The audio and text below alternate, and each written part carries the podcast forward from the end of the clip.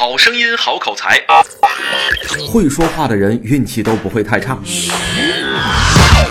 这里是恋爱成长学会，这里是爱的语言智商，我是赵明，我等你。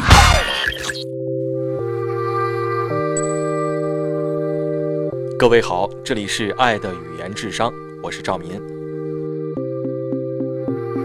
在做记者六年的时间里面，我最吃惊的发现是，我的耳朵并不可靠。每次采访完一件事情，回到家之后，重新播放采访机里的对话的时候，我总是能听到之前没有听过的内容。尽管科学家的研究结果在安慰我们，说大部分人对刚刚听完的信息只能记住百分之五十的内容，八小时之内这个数字会下降到百分之三十五，而两个月后平均只剩下百分之二十五。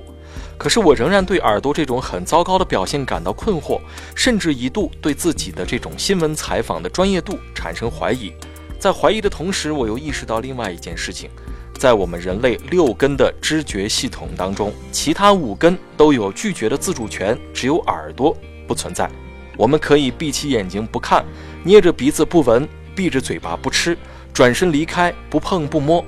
但是你很难不去听。环境当中的各种声音，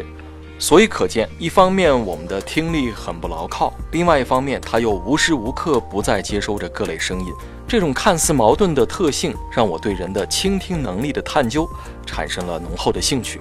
我们先来说一说，为什么无法有效的去倾听。我想呢，这包含了三个方面的原因。第一个就是信息大爆炸，信息太多。我们人类生存的社会从来没有像今天这样生产出更过剩的信息了。我们就不用说广播电视这样的一些传统媒体了，像在现在的这个公交车上、地铁上、电梯间、机场、火车站，到处都是各种各样的信息和广告。现在大公司、小公司、大单位、小单位，每天都有没完没了的这个发布会、报告会、研讨会、表彰会、动员会等等。那再抛开这些不说，单是我们个人媒介的信息啊，电话、短信、电子邮件、社交媒体的一些海量内容，还有你的评论和回复，就已经让我们招架不住了。现在你随便走进某一个会场，不客气地说，除了台上讲话的人不一样之外，其他其实都一样啊。台下坐着的人，玩手机的、睡觉的、发呆的，和旁边的人小声说话的，真正关心台上的人是少部分了。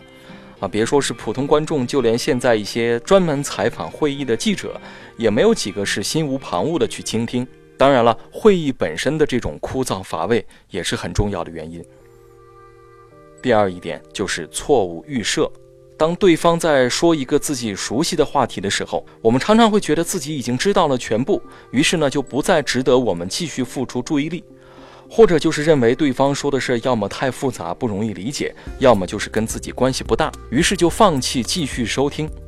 又或者对说话人先前的不良印象啊，觉得这个人不太喜欢，所以呢就导致对他说的每一句话都感到厌烦，认为都是没有价值的。然而事实上，可能这些都是截然相反的。第三一点就是沉浸在自我的情绪当中，这个就比较好理解了。啊，眼前说话的这个人突然说到了一件事儿，这件事呢，让我们回忆起一周之前发生在我们自己身上的一件事儿，于是呢，我们就沉浸在那件事儿产生的情绪当中，或者是开心的，或者是悲伤的，啊，不论怎么样，对于面前的这个人还在讲什么，已经完全听不进去了。那在以上三种常见的这种因素的干扰下，可以说我们的注意力是越来越稀缺，倾听也就变得越来越困难。那么我们怎么才能去培养很强的倾听能力呢？沟通学家呢把有效的倾听分解为专注、理解、回应和记忆，啊这四个环节。根据这四个环节，再结合我自己的一些实际的体会，我把获得倾听力的关键放在以下四个方面。第一个方面，我们要保持一份空杯心态。空是这个空气的空，杯是这个水杯的杯啊，一只空的杯子。空杯心态，也就是说要去减少或者是打消所有的预设，即使眼前这个人昨天刚刚跟你吵过架，当你们眼下必须共同面对一件重要的事儿，或者说要继续维系你们的感情生活的话，那么就要快一点让自己去失忆或者是清空，啊，重新建立起对对方说话的兴趣和耐心。否则的话，你没有办法去倾听对方在说什么。第二个方法叫适时提问。如果你不倾听，就无法提出你的问题。只有提了问题，对方才能逐渐的调整他的说话思路，直到说到你想要的那个答案。那对方说了你感兴趣的问题，也就会激发你更加耐心的去倾听他接下来的说话内容。这是一种很积极的循环往复的这样一种谈话模式。面对我们的采访对象，面对客户、消费者，面对我们的上司、合作伙伴，或者是情侣和家人，其实这都不失为一种巧妙的倾听术。因为当你提问的时候，对方也会觉得你在认真的听。至于提什么样的问题啊，我个人的原则是，不跳跃，不立刻反对，尽量提出一些和对方逻辑相一致的、具有递进关系的问题。啊，这个不跳跃就是说，对方正在说吃饭的事儿，啊，你突然跟他提到一个跟他八竿子打不着的一个去哪玩的事儿，啊，我们的提的问题不要太跳跃。这个不立刻反对的意思，就是说，可能对方讲的一件事情，或者是他正在陈述的对一件事情的态度，你并不认可。但是没关系，我们不要去立刻的表明自己反对的态度，让他接着讲。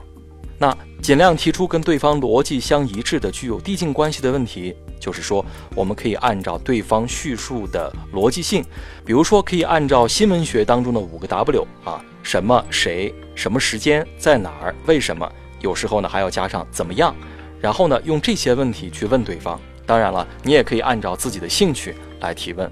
在这个当中，一定要切记，不能随意且频繁地打断对方，因为当你频繁地打断对方的时候，某种意义上你就剥夺了自己倾听的权利。再来说第三点，哈，提高我们倾听能力的第三点叫做重要的事儿要放在一个恰当的场合去说。我在前面讲了，咱们的耳朵无时无刻不在接收着外界的声音。除了你正在跟他痛斥男朋友劈腿的事儿，旁边桌子上传来的关于股票的谈话也让对方很有兴趣。这个时候你就不能怪对方心不在焉了，而要怪你们见面的地方没有选好。重要的事儿最好要放在一个认真挑选过的地方去谈论。这个好处呢，不仅仅在于可以建立一个不被打扰的环境，同时也让对方意识到你们即将展开的对话很重要，让他有了一个专注的倾听准备。来说最后一点，就是要养成把一个笔记本带在身边的习惯。啊，这是什么意思呢？我们看到那些十几块钱就可以随处买到的小笔记本，其实是一个非常神奇的东西，在我们的沟通当中也是非常具有魔力的。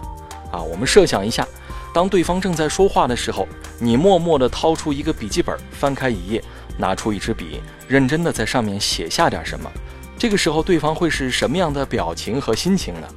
有人会说：“啊，你这个也太装模作样了吧！朋友之间闲聊还有必要记什么东西吗？你会把别人吓跑的。”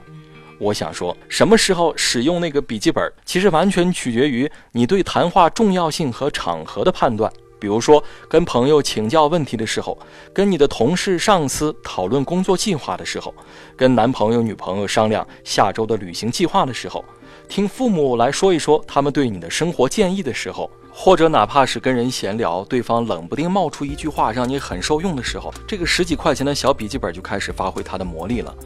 他的出现让你的个人形象变得谦虚、好学、认真、有责任心。同时呢，也会激发起对方更加强烈的讲述欲和满足感，因为对方这个时候会想：哦，原来我说的话这么重要，他都开始记了。原来他对这方面的情况这么关心啊，那以后我可以多向他提供这方面的情况等等。你看啊，一个笔记本迅速拉近了双方的距离，还可以为你的形象加分。当然，最重要的是，你再也不用担心忘记什么事儿了。有心的朋友会发现，现在市面上关于倾听力的文章和书是越来越多了，其中呢不乏很多国外的著作。这一方面说明了现在缺乏有效倾听的情况可以说是变得很严峻，影响到了我们的工作和生活。